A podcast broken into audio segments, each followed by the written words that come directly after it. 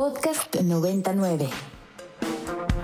Bueno, pues uno de ellos, Vladimir Putin y, el régimen eh, ruso que ha estado... Ha habido movimientos esta semana en, la guerra en Ucrania, en la invasión allá en Ucrania que hemos venido cubriendo desde febrero, desde el año pasado, cuando, cuando inicia esta invasión a gran escala. Eh, y movimientos importantes, Ana, esta semana con el desbordamiento, el ataque a la presa eh, allá en el Dnipro, en el río que cruza Ucrania y que ha generado un montón de repercusiones, ¿no? Para hablar de esto, de las repercusiones del ataque, de quién es la culpa y qué puede pasar, cómo está hoy el, el recuento de daños, como diría Gloria Trevi, en la guerra. Ya está aquí en la línea Brenda Estefan, analista internacional. Brenda, te agradezco mucho la comunicación.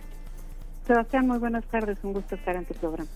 El gusto es nuestro. Platicar contigo un poco si nos ayudas a contextualizar a, la audiencia qué fue lo que pasó ahora con esta presa en el sur de Ucrania y, qué sabemos hasta, hasta el momento.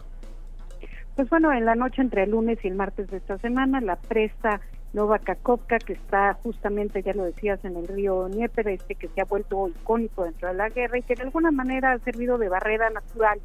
eh, para eh, evitar en algunas regiones que el ejército rusa, ruso siga avanzando. De manera que eh, al destruirse esta presa y quedar inundada la región, pues eh, hemos visto acusaciones en ambos sentidos. Los rusos apuntan a que habría sido un autoataque por parte del gobierno ucraniano, mientras que los ucranianos señalan al Kremlin como el responsable de este acto eh, y si nosotros nos ponemos a ver quizás las consecuencias, no tenemos mayores elementos, Sebastián, eh, eh, estamos quizás dentro de la especulación, pero si nos ponemos a ver las consecuencias de esta inundación y cómo toda la región de Kherson, hasta ahora controlada por el ejército ruso, pues se ha visto inundada, pues plantea sobre todo una dificultad para que el ejército ucraniano pudiera recuperar ese territorio. En este momento, dadas las inundaciones, los tanques no podrían avanzar y eh, es bien sabido que eh, Kiev tenía planeado en estos días lanzar una contraofensiva mayor que incluiría buscar la recuperación de este territorio. Entonces, pues desde luego una crisis humanitaria, eh, miles de personas han sido desplazadas de sus lugares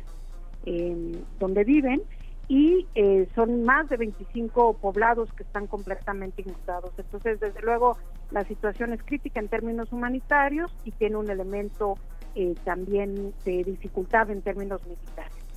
Estimada Brenda, muy buenas tardes. Te saluda Ana Lambarri. Eh, como bien lo mencionas, pues aún no tenemos certeza de, si sí en, efecto fue un ataque frontal el que se da esta presa y que ha provocado eh, eh, inundaciones y que también ha provocado que miles de personas evacúen sus hogares, que también, bueno, esto se suma a lo que ya hemos visto, pues en más de un año, miles y miles y miles de personas han tenido que migrar de, de su lugar de origen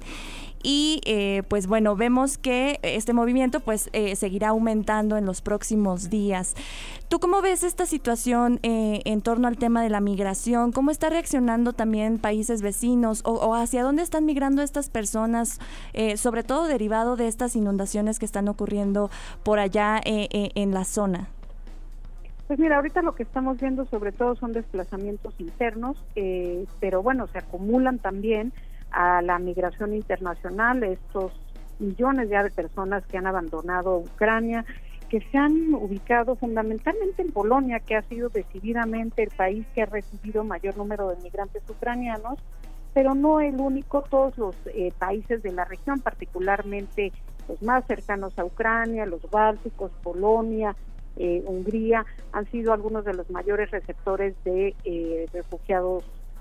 ucranianos y esto viene pues a sumarse a la lista de tragedias que han comenzado desde el, que han sucedido desde el inicio de la guerra, ataques a la población civil, la toma de una central nuclear, eh, ataques en, en, estaciones de tren y bueno ahora esta presa que se dinamita y que desde luego puede marcar un cambio importante en el rumbo que llevan las cosas desde hace meses de alguna forma la línea de batalla de más de 1.800 kilómetros está prácticamente congelada, hay, hay pequeños avances en un sentido o en otro, pero parecía que eh, la intención de Ucrania con todo el respaldo militar de Occidente, con eh, equipo y con capacitación de sus efectivos era pues lanzar esta gran contraofensiva para ver si lograba hacerse el eh, control de algunas de las zonas que hasta hoy había tomado el ejército ruso.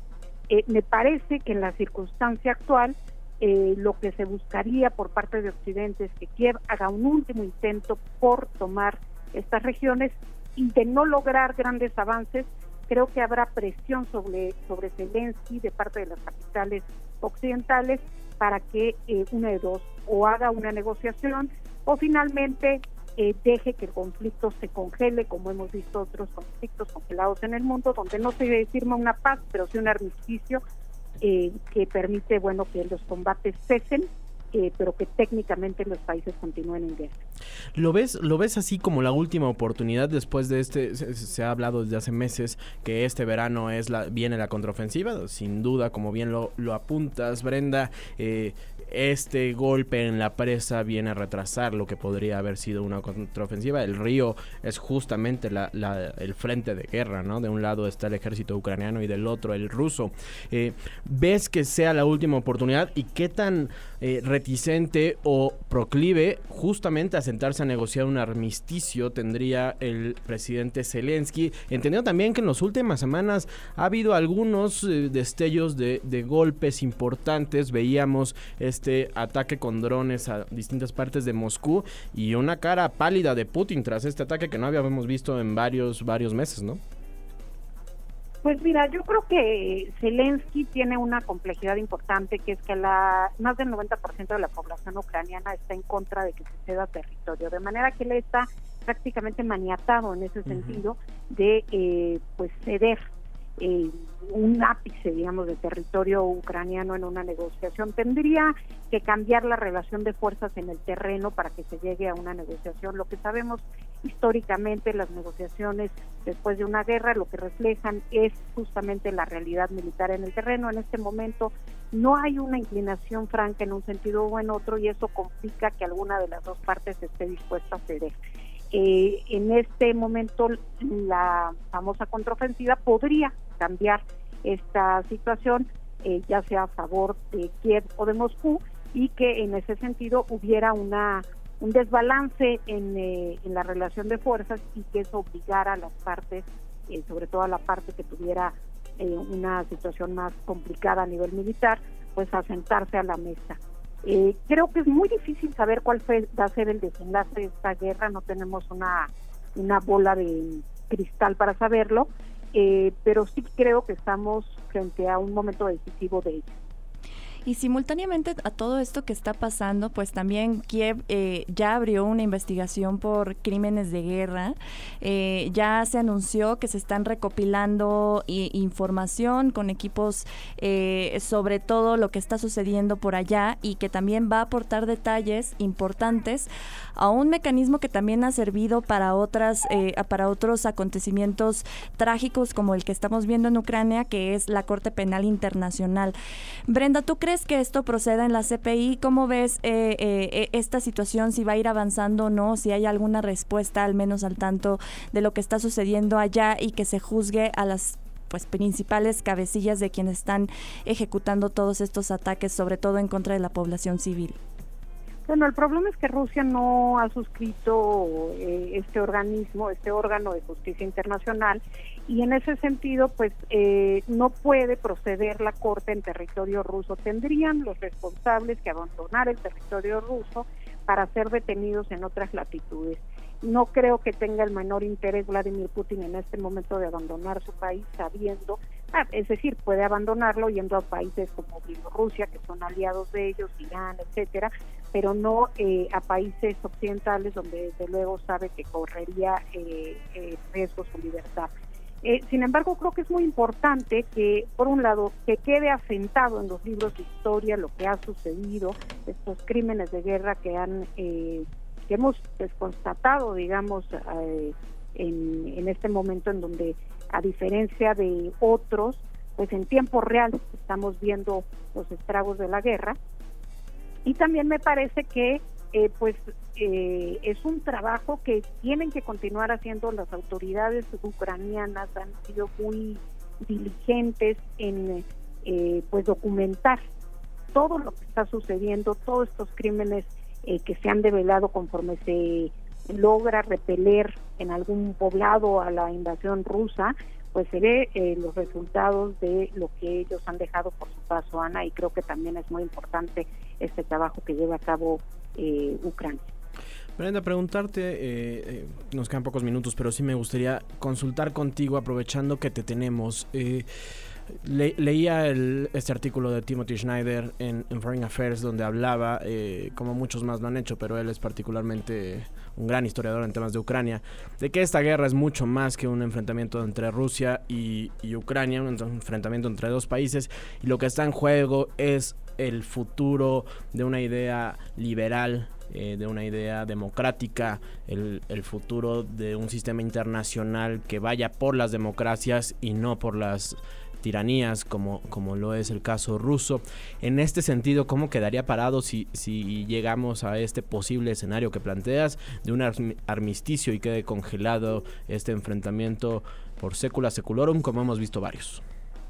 Bueno, yo coincido plenamente, Sebastián. Este conflicto es un reflejo de una tensión internacional brutal que hay entre justamente la visión de continuar con la gobernanza global planteada a partir del fin de la Segunda Guerra Mundial y digamos un sistema de orden y leyes y eh, pues una visión de la ley del más fuerte no eh, en ese sentido creo que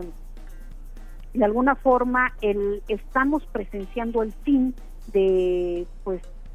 de, liderazgo estadounidense de alguna manera o de su hegemonía pongámoslo de mejor manera eh, y que estamos viendo como diferentes potencias tanto Rusia como China y también potencias medias como Brasil, como eh, Arabia Saudita, están buscando en este reacomodo de poder global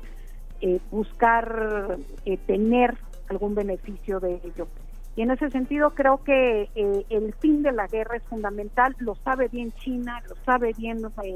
Estados Unidos, lo sabe bien Bruselas, y por eso están actuando de manera eh, importante en torno a este conflicto porque saben que del fin de este conflicto eh, se dictará mucho del futuro de la humanidad, eh, Sebastián.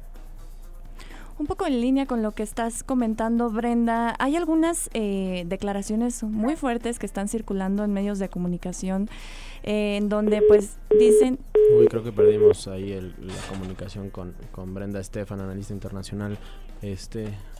bueno, eh, recopilando un poco lo que, lo que se ha visto en medios de comunicación, hay eh, algunos medios que aseguran que autoridades rusas eh, acusan a, Ucrania de chantajear a Occidente, como, como así lo, mencionan en, en estos medios